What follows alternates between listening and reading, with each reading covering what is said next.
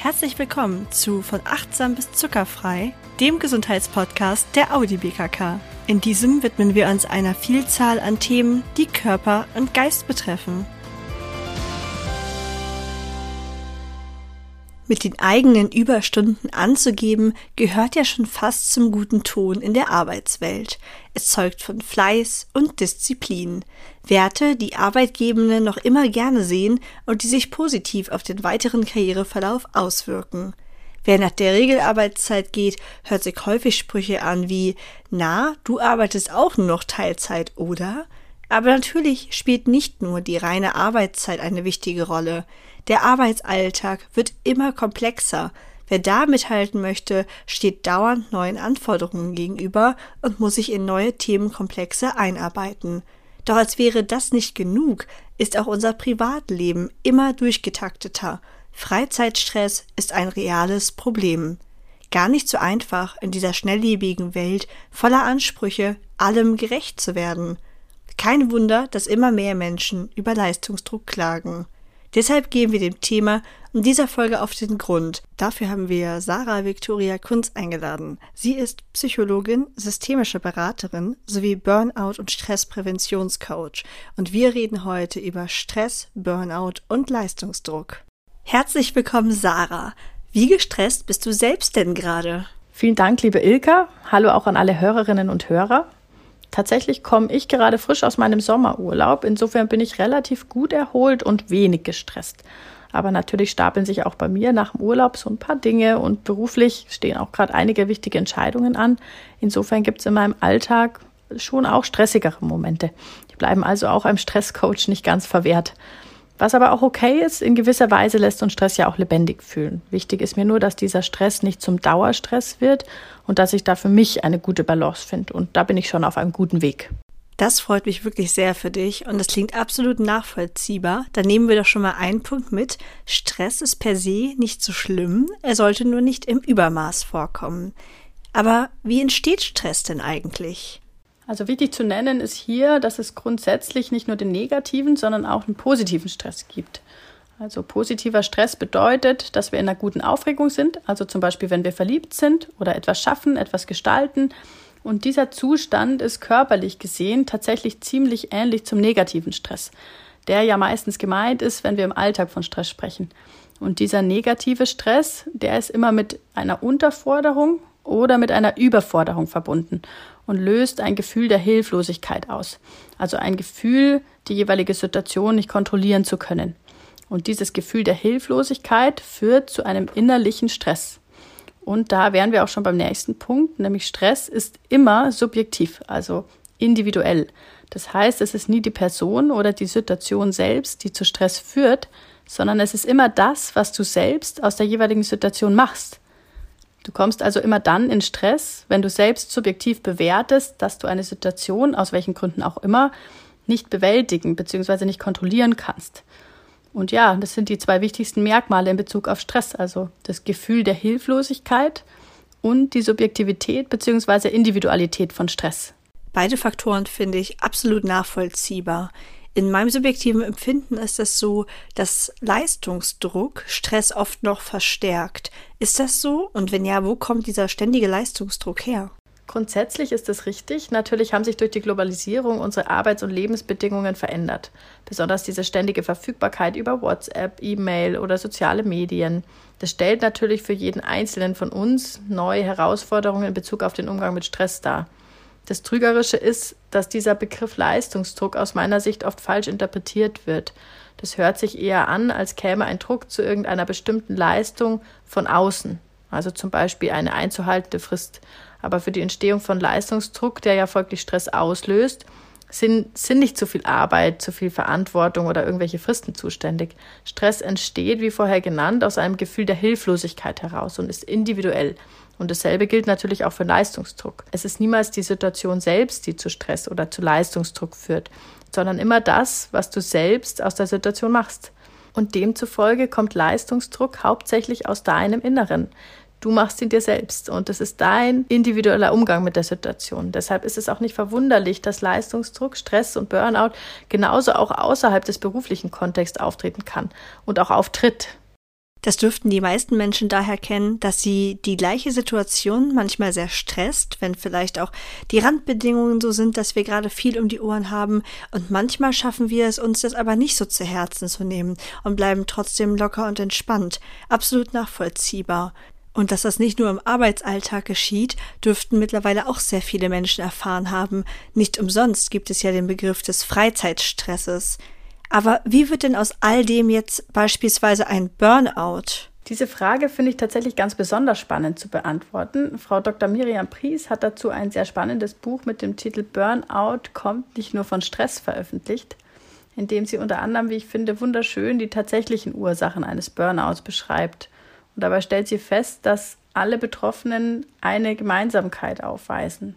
Und diese Gemeinsamkeit sind schlechte Beziehungen. Also entweder konfliktreiche Beziehungen, gar keine sozialen Kontakte mehr und, und das trifft auf alle Betroffenen zu, jeder hatte die Beziehung zu sich selbst verloren. Und es ist aus meiner Sicht einer der zentralsten Faktoren, die zu einem Burnout führen. Eine schlechte Beziehung zu sich selbst. Und um eine gute Beziehung zu sich selbst zu führen, braucht es einen gesunden, liebevollen Dialog mit sich selbst. Und auch den haben Burnout-Betroffene völlig verloren oder gar nie besessen. Und um diesen liebevollen Umgang mit sich selbst zu finden oder wiederzufinden, muss man erstmal mit der eigenen Identität vertraut sein, also die eigenen Gefühle und Bedürfnisse wahrnehmen können. Nur dann ist es möglich, sein eigenes Handeln so auszurichten, dass es den eigenen Bedürfnissen entspricht und auch dem eigenen Wesen und der eigenen Identität. Das ist die Grundvoraussetzung für Gesundheit. Und natürlich gibt es Gründe, wieso jemand diese Beziehung zu sich selbst verliert. Das passiert nie einfach so. Dazu entscheiden wir uns nicht bewusst. Niemand entscheidet sich bewusst dazu, Jahre oder Jahrzehnte seine Grenzen zu überschreiten. Und diese Gründe heißt dann im Verlauf einer Behandlung herauszufinden. Darüber habe ich noch nie nachgedacht, aber wenn ich mich jetzt mal so in meinem Umfeld umschaue und mir Burnout-Betroffene ansehe, dann trifft das tatsächlich zu. Was sind denn Anzeichen für ein Burnout und was ist vor allem der Unterschied zu einer Depression? Das ist mir jetzt gar nicht so klar. Es gibt natürlich eine wahnsinnig große Vielfalt an Anzeichen eines Burnouts auf unterschiedlichen Ebenen, also auf körperlicher, seelischer und auch auf geistiger Ebene. Die vollständige Aufzählung aller Symptome wird hier natürlich völlig den Rahmen sprengen. Deshalb beschränke ich mich jetzt mal auf die vier Hauptmerkmale eines Burnouts. Burnout-Betroffene haben das Gefühl, dauerhaft körperlich, emotional entkräftet und ausgelaugt zu sein. Ich glaube, das ist auch das Symptom, was die meisten mit einem Burnout verbinden, also diese völlige Erschöpfung bzw. das Ausgebranntsein.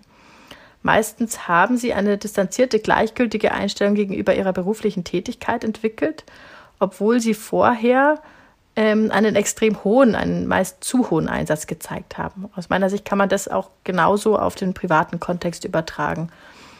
Außerdem haben Burnout-Betroffene ihr Selbstvertrauen meist völlig verloren ähm, Burnout-Betroffene sind meistens sehr perfektionistisch und deswegen nehmen sie auch ihre Erfolge nicht als solche wahr. Sie erleben also in einem sehr hohen Maße Misserfolg. Und das letzte Anzeichen eines akuten Burnouts ist wohl diese völlige Ohnmacht, also ein Gefühl der völligen Hilflosigkeit und des Kontrollverlusts. Betroffene agieren nicht mehr, sie reagieren nur noch. Und die Abgrenzung zu einer Depression ist tatsächlich ziemlich schwierig. Da wird auch nach wie vor von vielen Fachleuten diskutiert, ob ein Burnout nicht möglicherweise auch eine Unterform einer Depression darstellen könnte. Es gibt ja auch hochfunktionale Depressionen, in denen dann die Betroffenen sich zwar innerlich leer fühlen, jedoch nach außen hin sehr aktiv sind, was viele Parallelen zu bestimmten Burnout-Phasen hat. Und auch die Symptome eines aktiven Burnouts, also des völligen Rückzugs, sind ziemlich ähnlich zu einer schweren Erschöpfungsdepression. Wenn ich jetzt trotzdem aus meinem Gefühl heraus einen Unterschied zu einer Depression nennen sollte, dann wäre es vermutlich, dass das Hauptsymptom eines Burnouts die Erschöpfung ist, während das Hauptsymptom einer Depression die Entwertung des Selbst ist. Dann bin ich mal gespannt, was die Forschung der nächsten Jahre und Jahrzehnte dann noch so bringt. Wie lange dauert so ein Burnout denn ungefähr an? Die Dauer eines Burnouts ist total individuell, weil es sich ja um einen schleichenden Prozess handelt. Im Laufe eines Burnouts durchläuft man ja einige verschiedene Phasen, die alle für sich unterschiedlich lange andauern können. Mit diesem Begriff Burnout wird fälschlicherweise meistens ja nur dieser völlige Zusammenbruch bzw. die völlige Erschöpfung verbunden. Also die Phase, in der sozusagen fast gar nichts mehr geht. Allerdings sind ja auch die vorherigen Phasen Teil eines Burnouts. Und deshalb ist natürlich grundsätzlich schwierig zu sagen, wann es überhaupt begonnen hat und wann ein Burnout tatsächlich als überstanden gilt. Das kann sich von ein paar Monaten bis hin zu Jahrzehnten erstrecken. Auch das ist also mal wieder eine sehr individuelle Angelegenheit.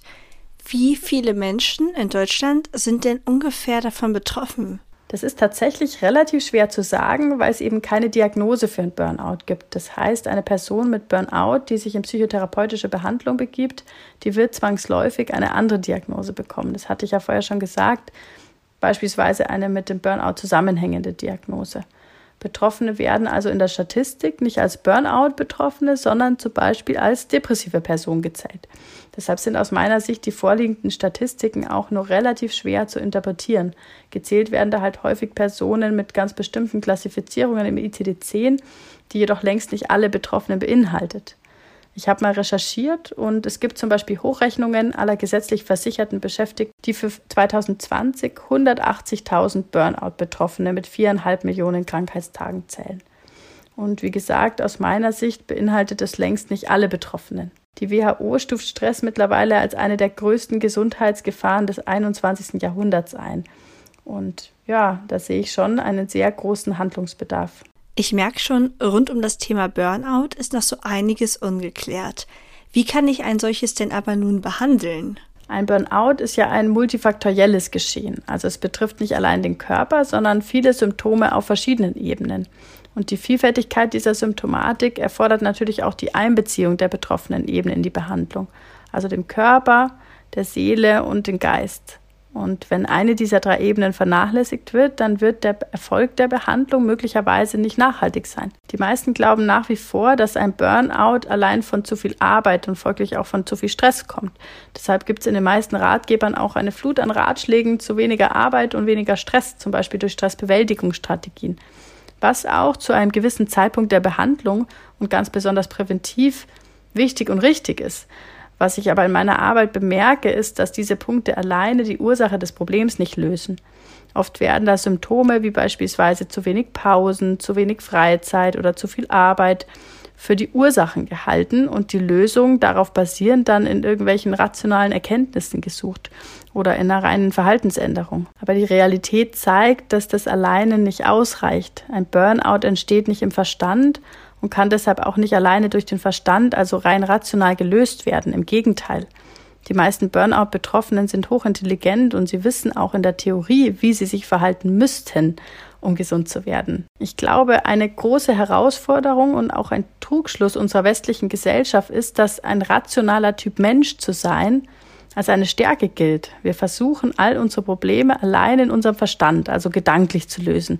Und je mehr wir das tun, desto mehr verlieren wir den Zugang zu unserem Gefühl und damit dann auch den Zugang zu unseren Bedürfnissen. Genau dieses Rationalsein, auf das viele Menschen bei uns so stolz sind, das ist Teil vieler psychischen Erkrankungen. Um sich auf den Weg hin zur Gesundheit zu bewegen, ist es aus meiner Sicht insbesondere nötig, die genannten Konflikte und Glaubenssätze aufzuspüren und aufzulösen und zu lernen, die Vielfalt der eigenen Gefühle und der Bedürfnisse wahrzunehmen, auch um die eigene Identität kennenzulernen. Das knüpft ja auch wieder sehr gut daran an, was du am Anfang meintest, dass viele von uns die Beziehung zu sich selber verloren haben oder nie besessen haben. Was kann man denn kurzfristig tun? Das ist natürlich abhängig davon, in welchem Burnout-Stadium man sich befindet, beziehungsweise auch in welcher Lebenssituation. Wenn es schon zu einem akuten Burnout, also dieser völligen Erschöpfung gekommen ist, dann ist natürlich auch erstmal eine professionelle Einschätzung nötig und möglicherweise auch eine stationäre Stabilisierung. Wenn es aber noch nicht dazu gekommen ist, dann können kurzfristig zum Beispiel auch verhaltenstherapeutische Maßnahmen sehr gut helfen. Die sind recht schnell umsetzbar und kurzfristig verschaffen sie eine recht schnelle Verbesserung der Symptome. Das kann dann zum Beispiel eine klassische Psychotherapie sein oder andere Beratungs- und Therapieangebote. Es gibt aber auch super viele interessante Kurse und Workshops, auch online, teils auch über Social Media. Und falls es um ein grundsätzliches Verständnis der Erkrankung geht, dann kann natürlich auch erstmal Literatur verhelfen. Bei mir gibt es immer zwei Themen, an denen ich mit den meisten Klienten relativ zu Beginn der Behandlung arbeite, weil sie eigentlich für die gesamte Behandlung eine große Rolle spielen. Und das ist zum einen der schon ein paar Mal erwähnte innere Dialog, also wie spreche ich mit mir selbst innerlich und welche Beziehung führe ich mit mir selbst. Und zum anderen sind es Entspannungsverfahren. Meine Lehrerin Maja Ebinger, die sagt immer, du musst eine Möglichkeit für dich finden, dein See ruhig zu halten.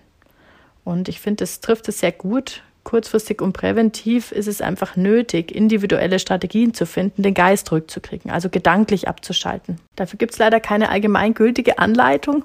Also was für eine Person gut ist, das kann für eine andere überhaupt nicht funktionieren. Und was an einem Tag für dich gut ist, kann an einem anderen auch schon wieder nicht für dich funktionieren. Da ist einfach wichtig, dran zu bleiben und in einem guten Kontakt mit dir selbst zu sein. Also sich jeden Tag aufs Neue zu fragen, was jetzt gerade gut ist. Wenn ich einem erschöpften Klienten sage, er soll dreimal die Woche Yoga machen, dann wird es nicht funktionieren. Burnout-gefährdete Menschen sind ja häufig sehr verkopft, was bedeutet, dass sie bei den ersten Versuchen einer Entspannungsübung meistens total abschweifen, also zurückverfallen in ihren Gedankenstrudel. Deshalb nenne ich die Übungen, die ich den erschöpften Klienten empfehle, Meditation für Anfänger. Also auch das muss man lernen bzw. wiedererlernen, wenn man es verlernt hat. Ähm, und so kann man in kleinen Schritten anfangen und dabei reicht es oft schon ein paar Minuten pro Tag zu meditieren. Meditation, das hört sich erstmal so an, als würde man mit den Augen geschlossen im Schneidersitz am Boden sitzen und einfach nur meditieren. Aber das ist ja für erschöpfte Menschen überhaupt nicht möglich. Deswegen gibt es auch ganz andere Formen der Meditation. Meditation kann auch sein, sich ein Lied anzuhören und einfach nur zuzuhören. Meditation kann auch sein, eine objektbezogene Meditation in dem Fall, dass man eine Flamme beobachtet, also eine Kerzenflamme. Also die Kerze steht vor einem und man gibt dem Kopf die Aufgabe, damit der Verstand beschäftigt ist, diese Flamme zu beobachten. Und das kann dann zwei, drei Minuten passieren und dadurch, dass der Kopf eine Aufgabe hat, schweift er nicht ab und der Körper hat Zeit, sich zu entspannen. Ansonsten bin ich bei gestressten Menschen auch ein großer Fan davon, bestimmte Dinge in den Alltag zu integrieren, ohne einen zeitlichen Mehraufwand zu generieren. Also zum Beispiel Autofahrten zu nutzen um richtig tief zu atmen oder den meist verspannten Nacken oder Kiefer zu entlasten oder auch einfach mal Musik zu hören und laut mitzusingen. Singen, singen ist auch so ein Geheimtipp, den ich selbst mal von einer Therapeutin bekommen habe.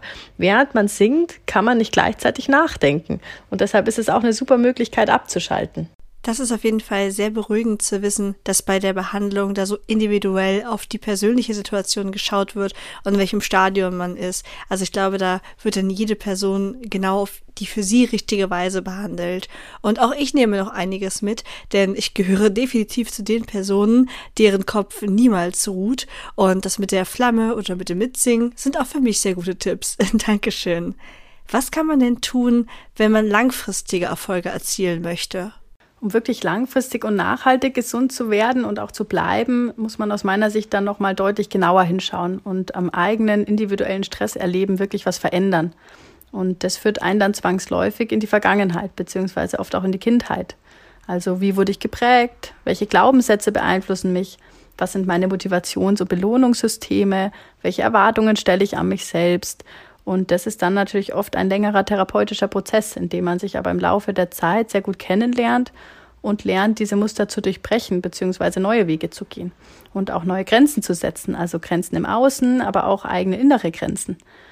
Therapeutisch unterstützen können einen dabei natürlich auch wieder klassische Verfahren, wie zum Beispiel die tiefenpsychologischen, psychoanalytischen oder systemischen Verfahren, aber natürlich auch alternativmethodische Verfahren, wie zum Beispiel die Hypnotherapie oder die Kinesiologie Wichtig ist da auch wieder aufs Bauchgefühl zu hören und reinzuspüren, was oder wer einen da gerade in der Situation am besten unterstützen kann.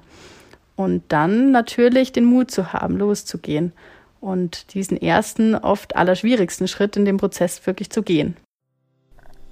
Auch wenn Burnouts noch nicht komplett erforscht sind, gibt es doch viele wichtige Anhaltspunkte, die Sarah uns in dieser Folge mitgegeben hat. Wir hoffen, dass ihr nun besser auf die Anzeichen eures Körpers und eures Geistes achtet und nicht zögert, euch Hilfe zu holen, wenn ihr sie braucht. Wenn dir die Folge gefallen hat, empfehle sie doch gerne weiter und bewerte uns auf einem Podcast-Player deiner Wahl. Ansonsten ist es in einem Monat wieder Zeit für von achtsam bis zuckerfrei, deinem Gesundheitspodcast, der Audi BKK.